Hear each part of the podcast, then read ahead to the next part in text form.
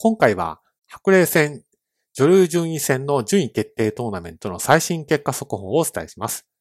1回戦が先日終了し、今回2回戦が行われました。白麗戦の7番勝負進出者を決める1位8位決定トーナメントですけれども、対戦の結果、このような形となりました。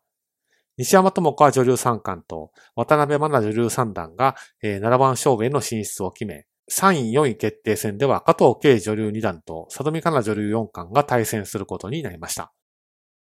本命候補の一人だった西山智香女流三冠が前評判通りに7番勝負まで進出をしているという状況となっています。7番勝負は9月の11日から行われるスケジュールとなっています。敗者組についてはこちらの通りで、このような結果となりました。いずれも A 級は確定していますので、A 級で何位なのかを争うことになります。続いて各組2位の9位16位決定トーナメントはこちらの通りです。このようになりました。4人のうち3名が A 級入りを果たすことになっています。ですので、海友美女流5段と鈴木環奈女流3段については A 級入りが確定をしたということになります。続いて、各組2位の方が集う9位16位決定トーナメントの敗者組をお伝えします。このような結果となりました。タイトル経験者の香川真奈を女流四段と上田初美女流四段が敗者組で15位、16位を争うという展開となっています。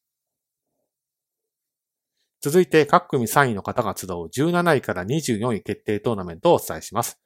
まずは勝者組です。このような結果となっています。敗者組はこちらの通りです。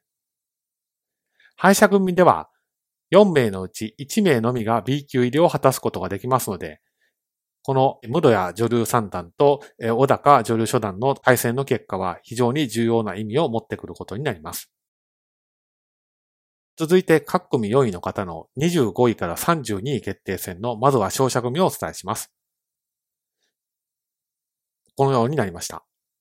レジェンドの清水一応女流七段がこちらで敗退となって C 級の6位7位決定戦に回ることになっています。続いて敗者組はこちらの通りです。このような組み合わせとなりました。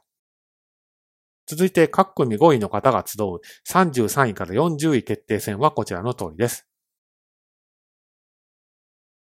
このような結果となりました。続いて敗者組です。このような結果となっています。続いて各組6位の方が集う41位から48位決定戦の勝者組はこちらの通りです。このような組み合わせとなっています。41位、48位決定戦の勝者組については、1名のみが C 級入りを果たしますので、堀女流1級と村田女流2段のこの対戦は非常に重要な意味を持ってきます。続いて敗者組です。こちらのようになりました。いずれの方も D 級入りは確定はしていますので、順位の差を争うことになります。続いて、各組7位の方が集う49位から56位決定トーナメントの勝者組はこちらの通りです。このような組み合わせとなっています。いずれも D 級入りは決まっていまして、8位から11位の間の順位を争うことになっています。続いて、敗者組です。こちらのようになっています。敗者組も D 級の順位を争うことになっています。続いて各組8位の方が集う57位から64位決定トーナメントの勝者組はこちらの通りです。このような組み合わせとなっています。敗者組はこちらの通りです。このような組み合わせとなっています。今後のスケジュールですけれどもこちらの通りです。